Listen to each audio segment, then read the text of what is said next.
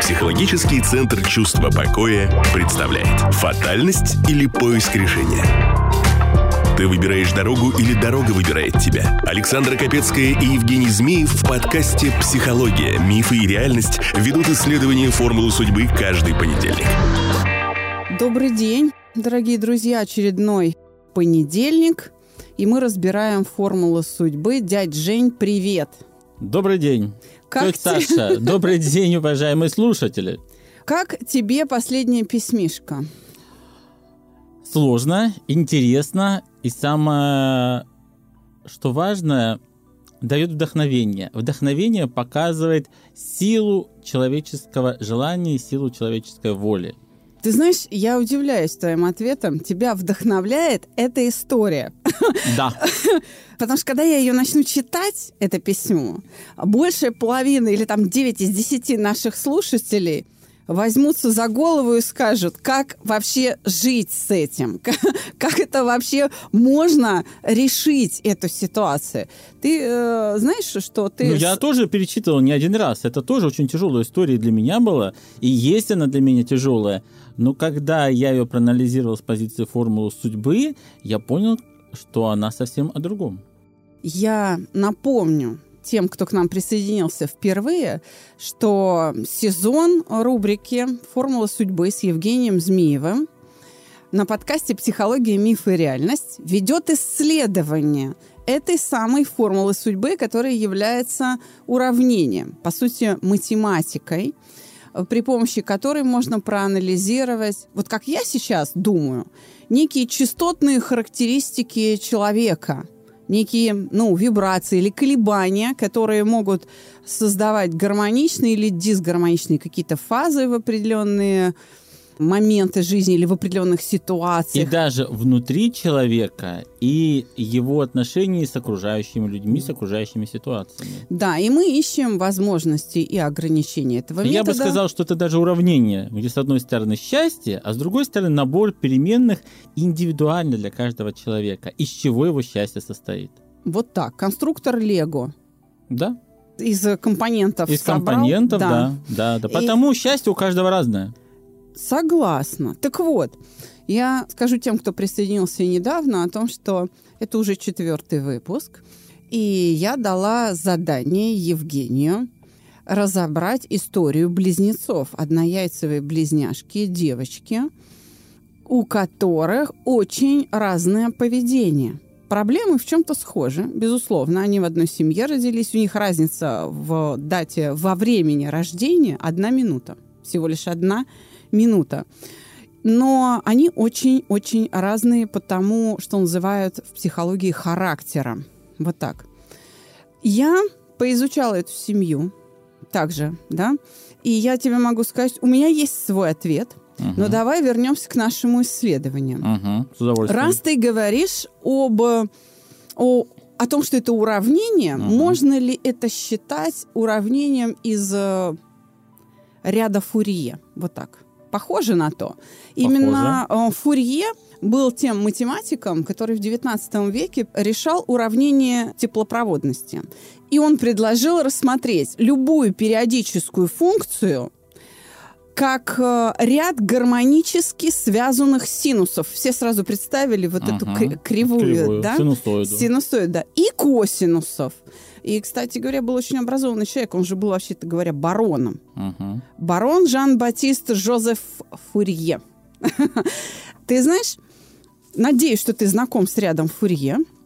И надеюсь, что многие те, кто слушают нас, тоже с этим знакомы. Инженеры точно, потому что ряд Фурье а, применяется в оптике, я точно знаю, в вибрационализе, в электротехнике, в акустике, в обработке изображений, квантовая механика этим пользуется, эконометрика пользуется рядом Фурье. Я лично с уравнением Фурье познакомилась, когда для своих исследований приобрела аппарат кардиоинтервалометрии для исследования, как действуют наши технологии на человека, как меняют его состояние.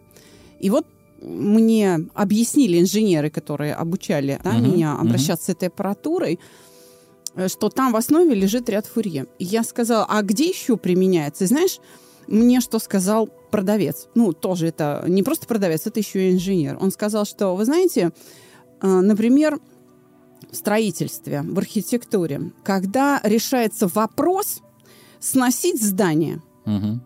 Или все-таки оно подлежит капитальному ремонту, то есть его еще можно стабилизировать. Какие-то приборы вешаются, грубо говоря, на стеночку, снимаются эти колебания, и благодаря решению уравнения Фурье, понятно, система уже, ну, то есть она еще стабильна, или ее невозможно собрать, оно все равно рухнет, это здание. Так вот, это оказалось справедливо и для человека. И медленные колебания гемодинамики, то, чем занимаются физиологи, интерпретируются особым образом, в том числе благодаря а, ряду Фурье. И я подумала, что надо бы изучить этот вопрос поплотнее. И оказалось, что подобного рода колебаниями, вообще их влиянием на человека занимались еще древние, аж в античные времена. Ты что-нибудь об этом слышал? До античности в этом вопросе не доходил.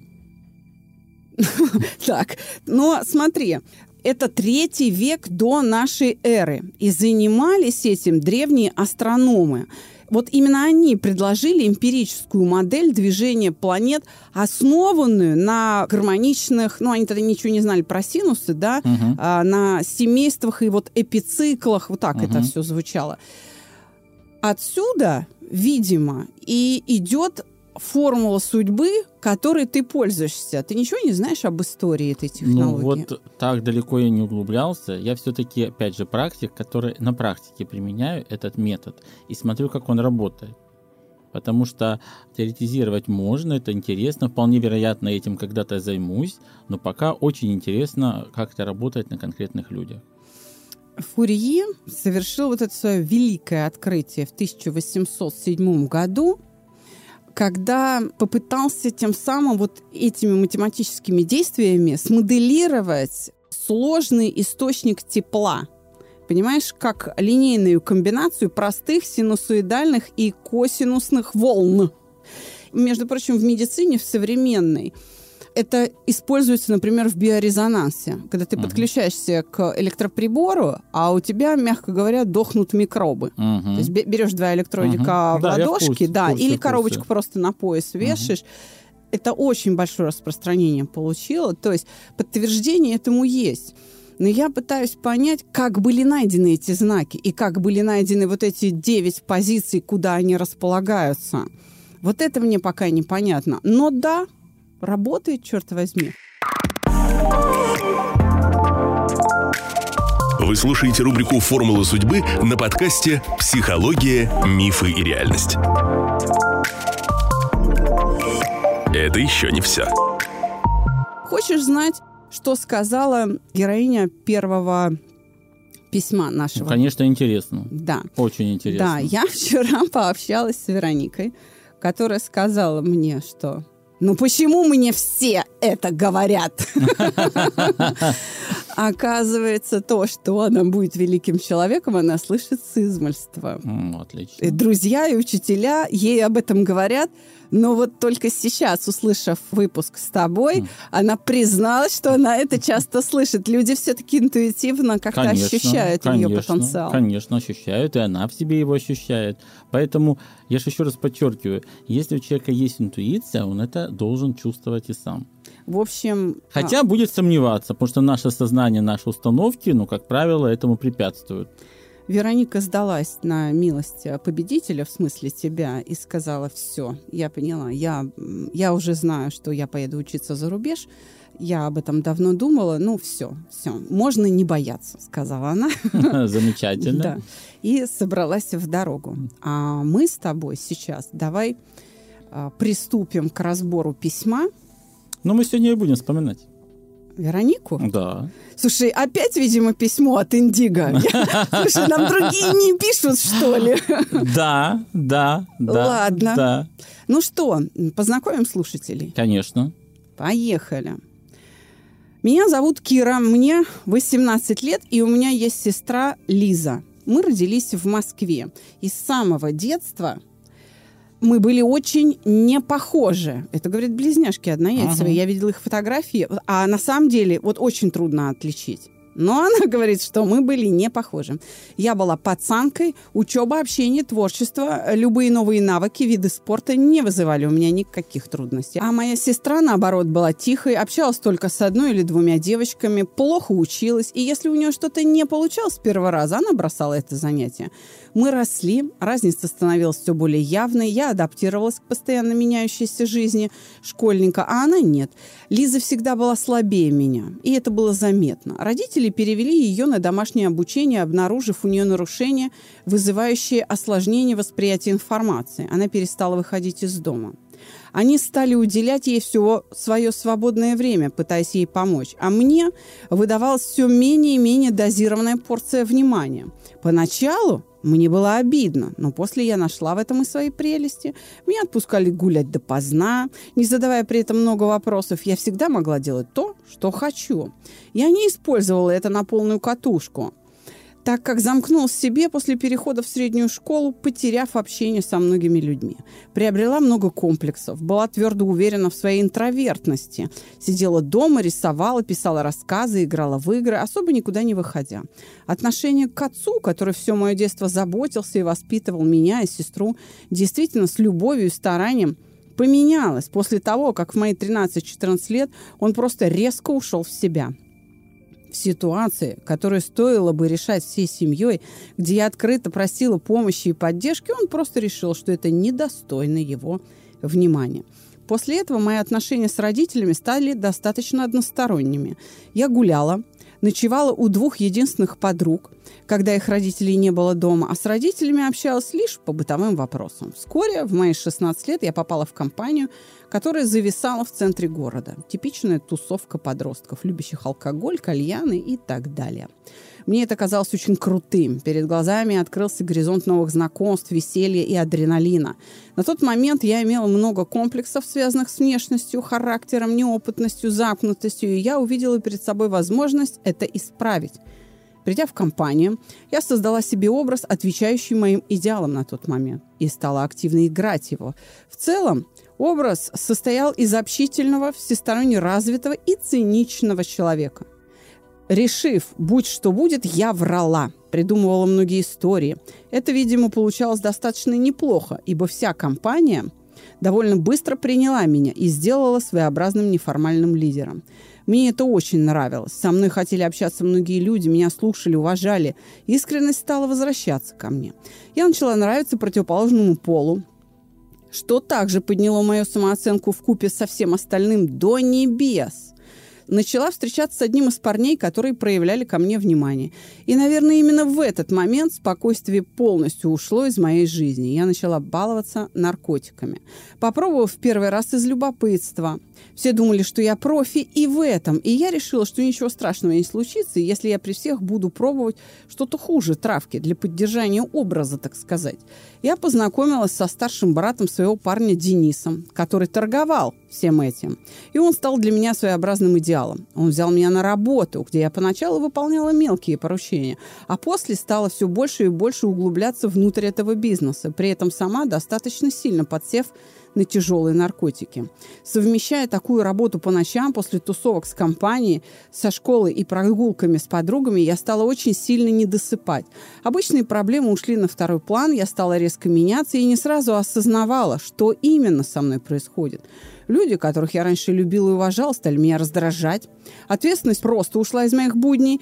Я забыла о том, что такое нормальная жизнь девочки в старших классах. Я выслушивала всех своих «друзей» в кавычках. Все время налаживала отношения внутри компании, решала конфликты, возникающие день через день.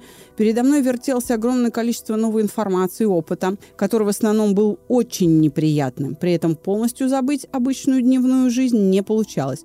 Мой круг знакомств расширился в сотни раз. И время, проведенное под кайфом, только усложняло мои попытки анализа происходящего. И в конце концов меня перестало волновать почти все, что происходит. Были и шоковые ситуации, которые я никогда не могла представить в своей жизни. Работодатель вручил мне пистолет.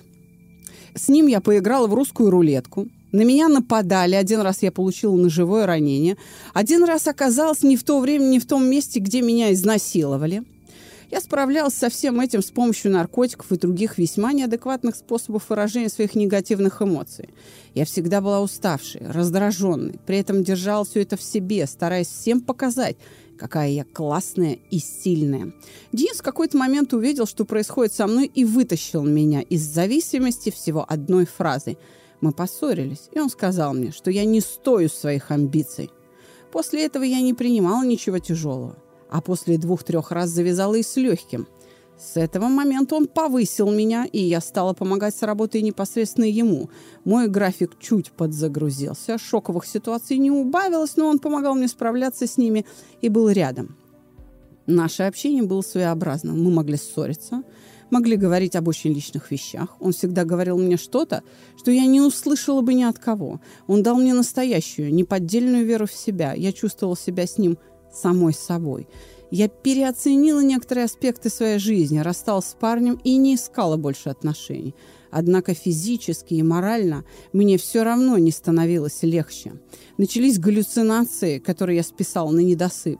И, наверное, ничего бы с этим не делала, если бы не Денис. Он нашел мне психиатра, у которого я до сих пор наблюдаюсь. Мне поставили расстройство личности, а галлюцинации объяснили стрессом. Но я тогда не могла найти времени и желания посещать врача. После Денис сам впал в депрессию. Я ездила к нему каждую ночь только ради того, чтобы приготовить ему поесть. Заставить сходить в душ и немного поговорить. Большинство дел по работе передалось мне и другим друзьям его. Я скопила больше миллиона рублей. Деньги я тратила налево и направо. Покупала дорогие подарки почти каждому, с кем общалась. Давала в долг, ездила на такси бизнес-класса. Тогда мне, наверное, было совершенно все равно, сколько у меня денег. В одну ночь я не приехала к Денису, а днем узнала, что он скончался. Это событие позволило мне уйти с этой работы без последствий.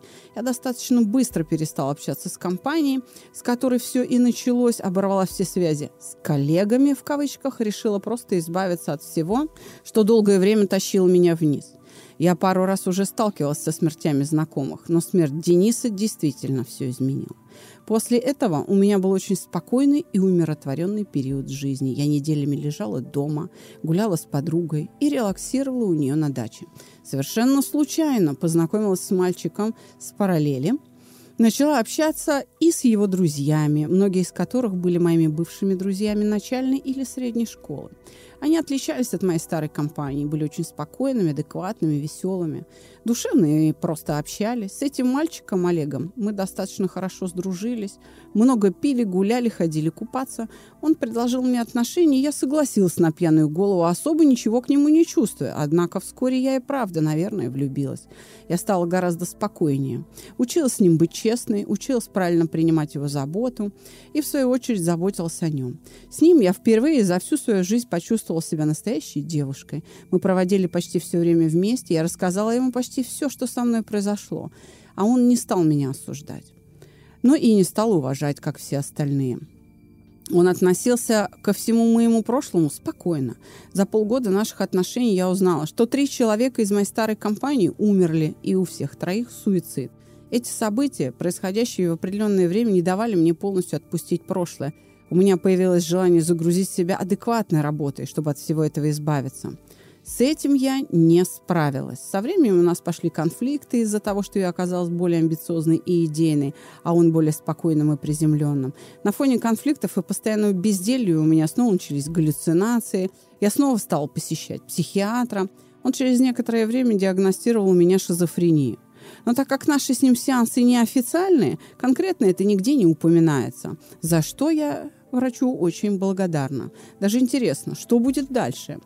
Мои родители не знают этого всего. А когда я дозированно что-то рассказывала, никаких санкций в мою сторону не последовало. Моя сестра стала спокойнее, она до сих пор сидит дома, общается только с родителями, нигде не учится и не работает, и друзей также не имеет. В отличие от меня, женственности и нежности у нее всегда было в избытке, красоты тоже. Я хорошо к ней отношусь, но ее поведение схоже с поведением маленького ребенка. Она смотрит детские мультсериалы с упоением и бережет свой внутренний мир от любых контактов со внешним.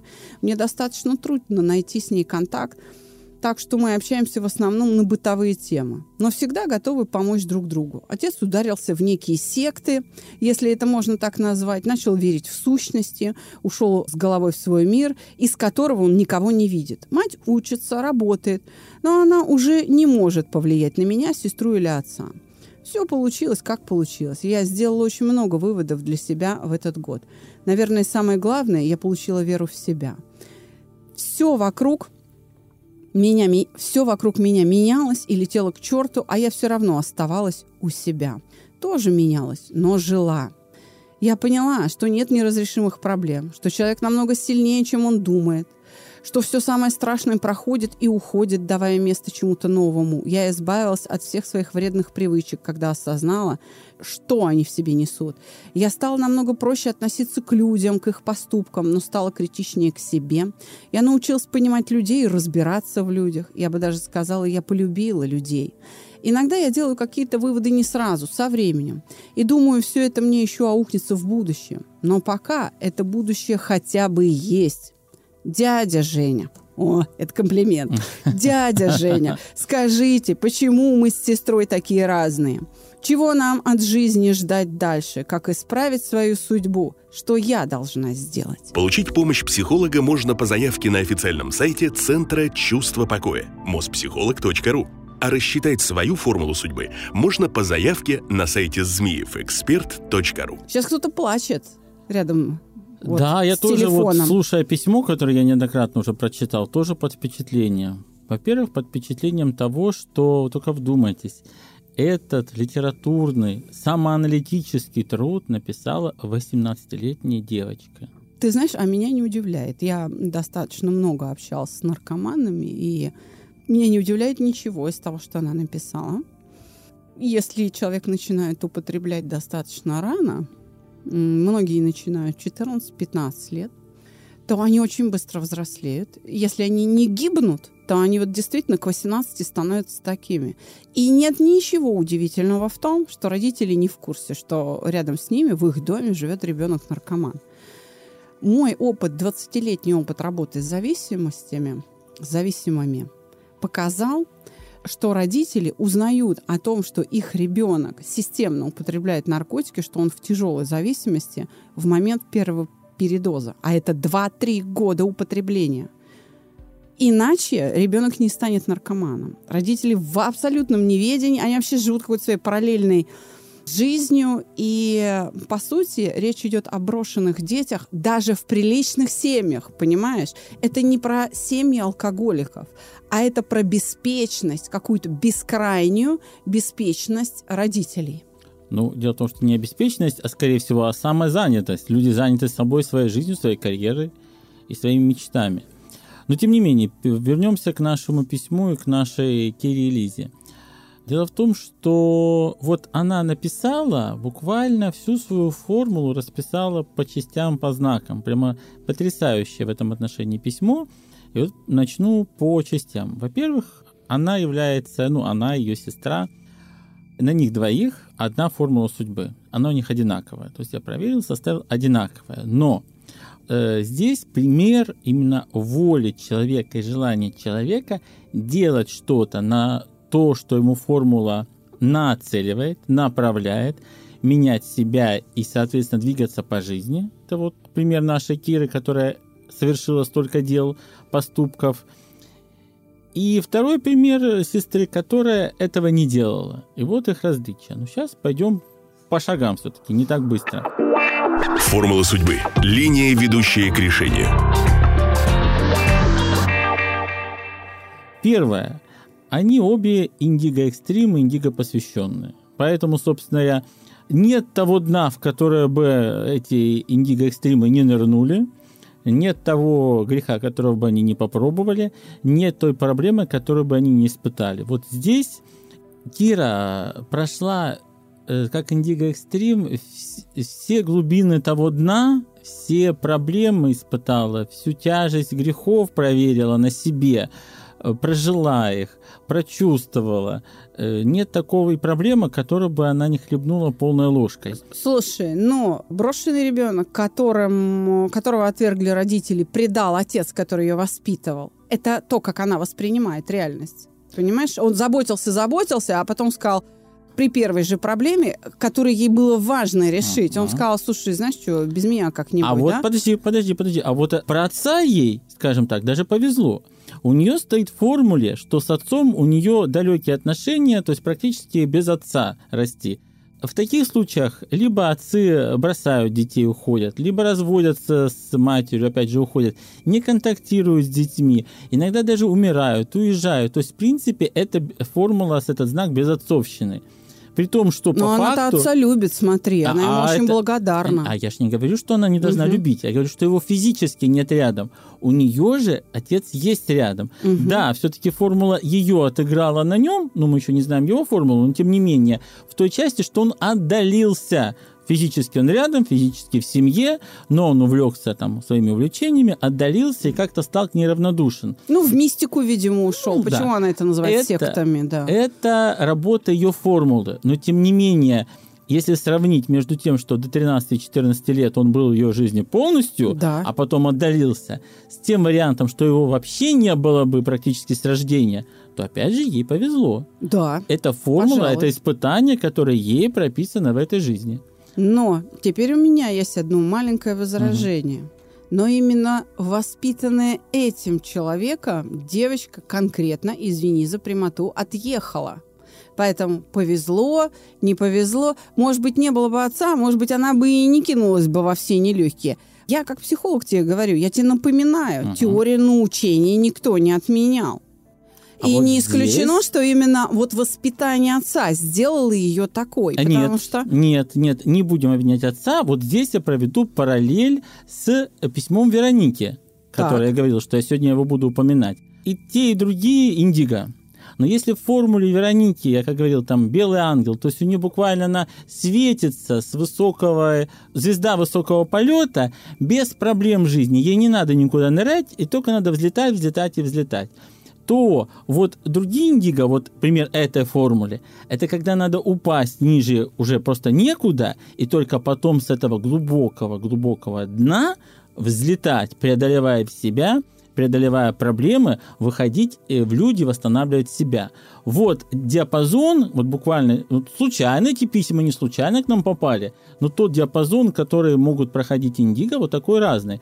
Поэтому я что хочу сказать.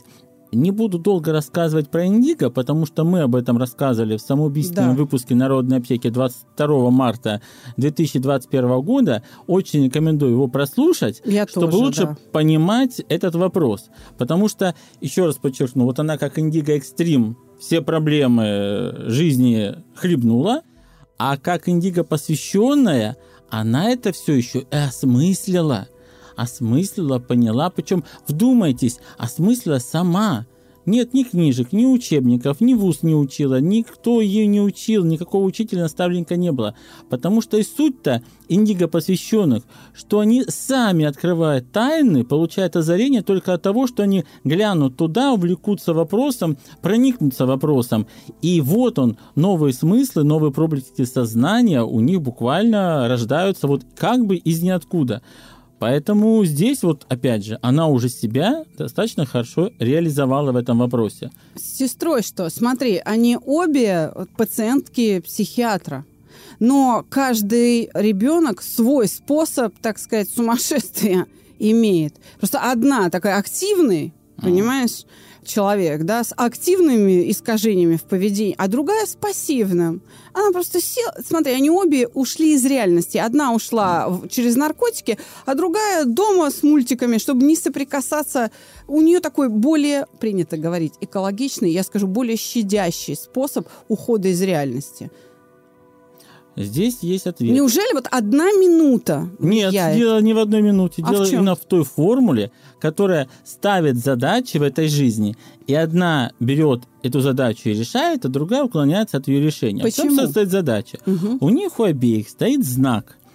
Э, знак плохой работы с информацией, знак искажения информации, знак иной логики, знак специфического мышления, которое нужно выправлять. И результат этого специфического мышления это пошла учиться, захотела учиться, и у нее получалось. Мгм. Другая сказала, нет, нет, нет, я не буду учиться, я буду так вот. Раз у меня все плохо получается, я и так и сама буду как-нибудь.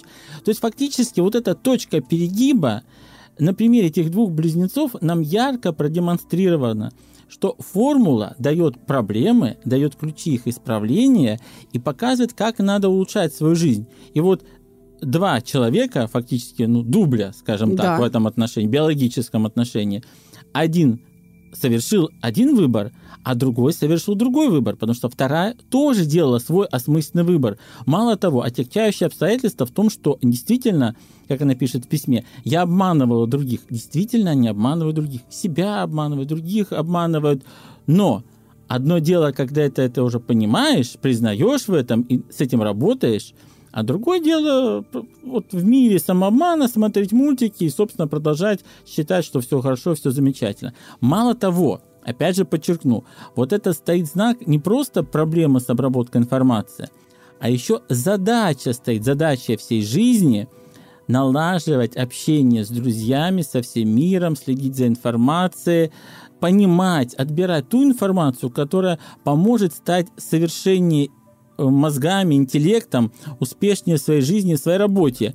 И что получается? Действительно, вот пример этого письма, что одна налаживала общение, сдруживала людей, разбиралась в том, что в ней происходит, делала выводы, а другая этим не занималась. Другая отклонилась от всех, сказала, я не буду выполнять свою задачу налаживания вот этого информационного обмена в мире, вокруг себя, с людьми, и уклонилась от нее. Следите за развитием событий на всех подкастовых площадках. Ставьте лайки и делитесь эпизодами нашего подкаста. Подписывайтесь и оставайтесь с нами. Результат. У одной пошел процесс интеллектуального взросления, роста. да, развития, Нет, даже не, да. вз- не взросления, а интеллектуального роста. Потому что, еще раз подчеркну, написать такое письмо 18-летний, да у нас многие в 50 так мысли сформулировать не могут. Вот здесь я э, тебя поправлю. Нет. Рост – это увеличение количественных показателей, а у этой девочки переход качественных Да, показателей. да. А это не рост, Жень, это развитие. Развитие. Хорошо, хорошо. Я именно вот в этом отношении имел развитие. Поэтому вот показатель. Если ты делаешь по формуле, что с тобой происходит, если ты не делаешь, вопреки, какие у тебя проблемы появляются. И у второй сестры появились еще более отягчающие проблемы с обучением, с образованием, Социальная с изоляция развитием. полная. Социальная изоляция, потому что она сама отказалась от и, решения и той задачи. инфантильность, да. И инфантильность, конечно. Но Поэтому- формула, формула не может э, предсказать, какой выбор сделает человек. Все равно, видишь, они свободны. Дело в том, что в формула выборе. и говорит, что это карта, это навигатор. Но когда у нас навигатор в руках, выбор, куда повернуть, куда пойти, делаем мы. Просто мы видим, туда прямо пойдешь, найдешь, налево пойдешь, потеряешь, направо пойдешь, не найдешь, не потеряешь. И эта свобода выбора у нас есть. Поэтому, если кто-то верит в судьбу, вы должны понимать, судьба – это набор возможностей, испытаний, ограничений и призов. И вы сами выбираете, что вы получите. Призы, испытания, возможности или проблемы. Либо не получите ничего. Есть- Но если не получите ничего, значит, ваша жизнь закончится очень быстро. По этому поводу, на самом деле, очень хорошо сказал Михаил Жванецкий. Судьба – это то, что нам навязывают, а то, что получилось, называется биография. Да-да-да-да-да-да, точно, точно. Но э, я так тебе скажу. У меня все-таки есть ответ на вопрос, на который формула не может ответить. А почему одна такое решение приняла, а другая другое? Хотя вот у них идентичная формула, видишь, это минуты не влияет. А, Я тебе скажу, опять мы вернемся к научению. А, Согласно а, и к генетике, кстати, мы сейчас это чуть-чуть обсудим. Согласно новому исследованию, опубликованному не так давно учеными из детского научно-исследовательского центра имени Мердока в городе Мельбурн, это Австралия, да, различия в характере, а также реакции на внешние раздражители у однояйцевых близнецов объясняются в первую очередь различным влиянием окружающей среды в процессе их развития. В утробе матери, иными словами, смотри, научение, то есть формирование новых видов поведения, которых новых это что такое? Это которых раньше в опыте организма не Мгм, было. мгм. То есть само формирование вот этого индивидуального узора личности, да, оно возможно уже в перинатальном периоде. То есть не обязательно рождаться. Или то, что мы считаем рождением человека, угу. видимо, не его рождение, а просто появление на свет. Появление на свет, все правильно. Вот. Рождение все-таки это когда идет уже процесс деления клеток. Да. То есть да, факт да. беременности – это рождение, Да. а когда он вылез, так сказать, Мгм. наружу, это Появился. появление на свет. Да. Поэтому вот так стоит говорить. Значит, когда сформировалась благодаря делению клеток Мгм. центральная нервная система на какой-то там неделе, Мгм. акушеры, гинекологи это там Точно скажут, знаю, да. да, возможно научение, и оно идет. И вот теперь смотри, что выясняется. По словам этих исследований, различные события, которые происходят э, с детьми во время пребывания в утробе матери, будет определять вот сильный, слабый, вот эти черты характера. Смотри, что установили их коллеги в Японии. На работу генов даже оказывают влияние вот эти внутриутробные события. В частности, Японцы описали один случай с однояйцевыми близнецами, которые страдали признаками умственной отсталости. Оба, да? Мгм. Но проявление признаков этой болезни сильно отличалось. Один из близнецов был почти нормальным. Какой вывод сделали ученые? У того, который тяжело болен умственной отсталостью, пуповина, связывающая его с матерью, была гораздо тоньше того, который почти не проявлял признаков умственной отсталости. И это обстоятельство, вот этот диаметр, да, Мгм. слабость пуповины, сильно ухудшало снабжение плода кислородом. И вот это они считают тем событием, которое определило исход научения. Один научился одному, другой другому. Почему? А потому что один был в нормальном состоянии, Мгм. в хорошем, а другой страдал от гипоксии. И поэтому научение шло другим путем. Мгм. И я хочу сказать, что на это заготовленное научение наложились обстоятельства. Об этом мать и отец наших героинь Киры и Лизы не знали. В этом смысле невежество такого рода, необразованность, э, видите, очень опасно.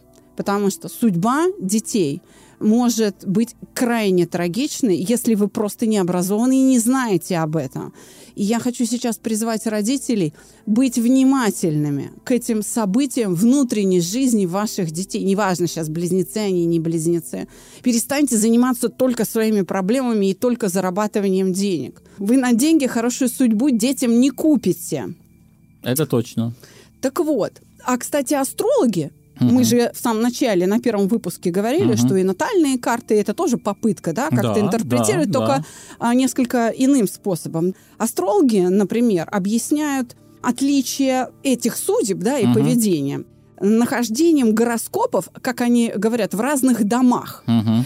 То есть в гороскопе одного из близнецов та или иная планета находится, так сказать, в одном доме, а у другого в другом из-за вот этой самой минуты. Мгм. То есть те, кто использует натальные карты, так бы объяснили.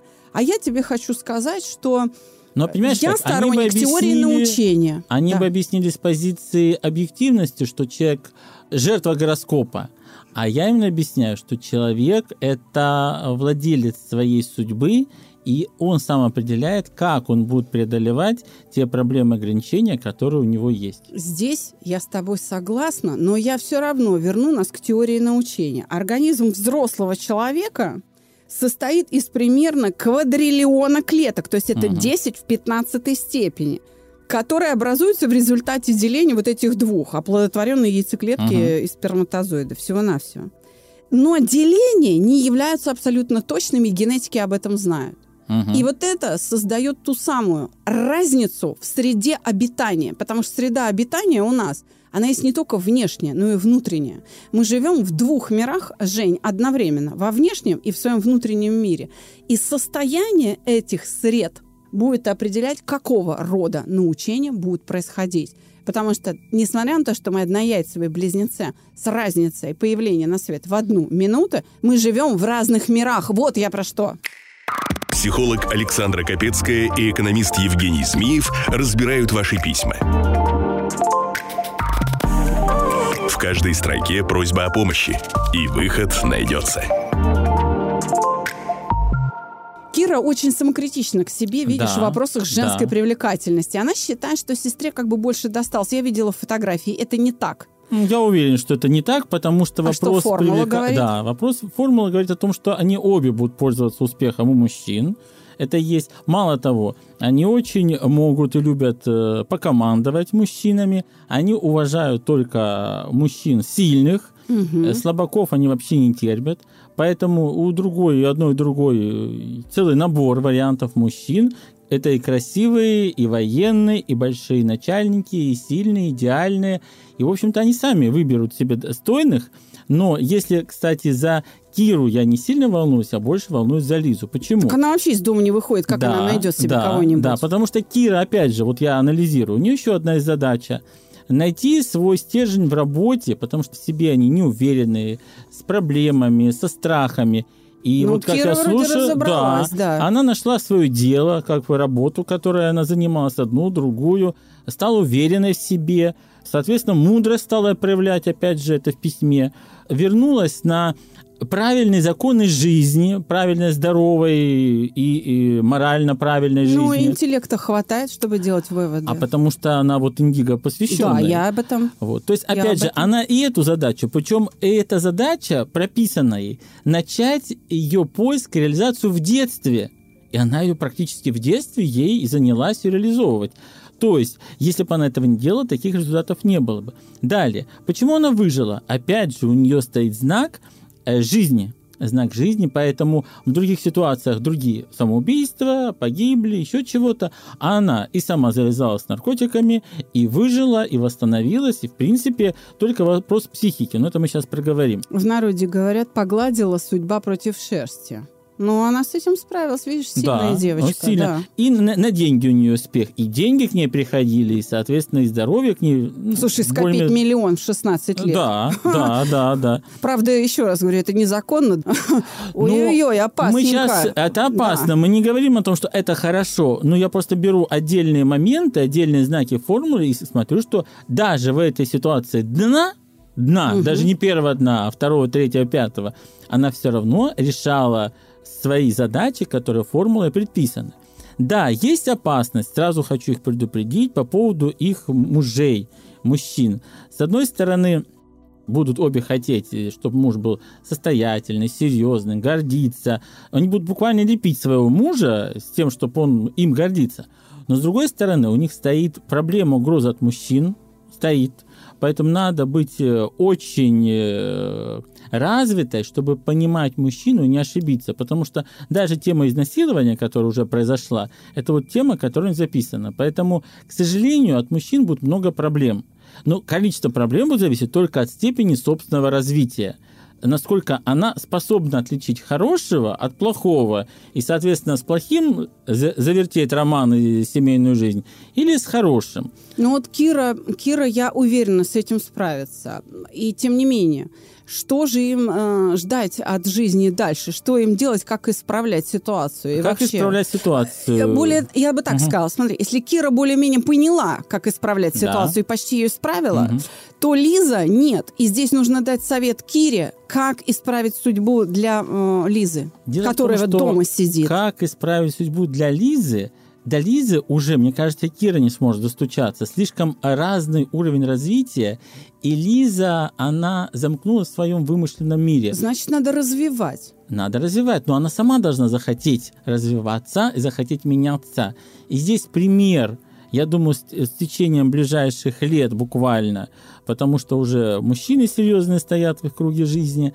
Пример, когда у Киры начнет э, создаваться, налаживаться нормальная, серьезная жизнь, успешно по семейному направлению, по профессиональному, по финансовому, а у Лизы этого не будет, и она задастся вопросом, наконец-то, мы близнецы, мы одинаковые, а почему у нее есть, а у меня нет?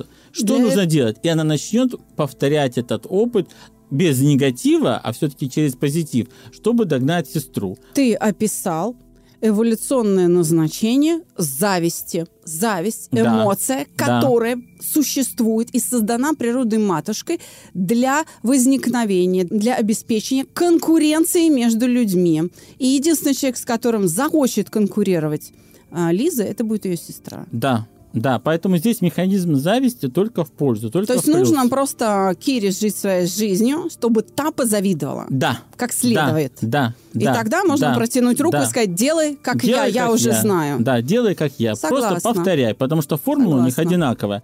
Мало того, вопрос психического расстройства, я хочу сказать, что, во-первых, это не критично, то есть это психические расстройства, которые у нее диагностированы, это следствие колоссального прессинга на организм, колоссального перенапряжения.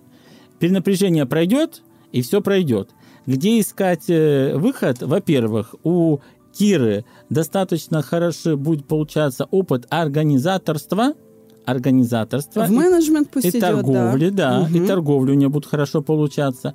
Она такая вот, которая будет организовывать, ставить, Пробивная. пробивать, решать. Ей это будет даваться тяжело, я сразу подчеркну, тяжело. Но именно в работе она будет находить уверенность. Вообще, эта формула достаточно тяжелой жизни, сразу хочу подчеркнуть. Легко здесь не будет, потому что одни проблемные знаки на других. Выход для обеих это познание себя, расширение мировоззрения, обучение. Поэтому сразу хочу сказать, как только пошли доходы, не стараться их потратить, а стараться именно потратить на шмотки, на еще такое вот, угу. то есть, чтобы они разошлись, а стараться потратить на самообразование. Потому что здесь несколько направлений самореализации, и одно из направлений – это работа с сознаниями. Возвращаюсь к Веронике. Если Вероника, у нее одно лишь направление работы сознаниями, то здесь несколько направлений. Одно с точки зрения организации торговли, другое в области знаний. Но их же можно и соединить. Но для того, чтобы их соединить, да, э, нужно, нужно беспрерывно учиться. Нужно да. хорошую получить платформу, да. подготовку, чтобы стартовать. Поэтому без образования, ну, а 18 лет еще догонять ничего не надо, нужно просто войти в ритм. Здесь ничего не получится. Но с другой стороны, Здесь любое время, любые деньги, вложенные в образование, дадут десятикратную дивидендную доходность в качестве жизни, в доходности жизни. И я подчеркну, девушки, как бы вы себя не считали привлекательным, непривлекательным, во-первых, мужчины вокруг всегда будут вас красивые, статусные, а во-вторых, деньги к вам будут идти очень хорошо сами. Вам только надо будет руки протягивать. Поэтому успех будет – успех будет. Важно э, вот те знаки, которые есть, способствующие жизни, а не смерти, ну, не переламывать им становой хребет.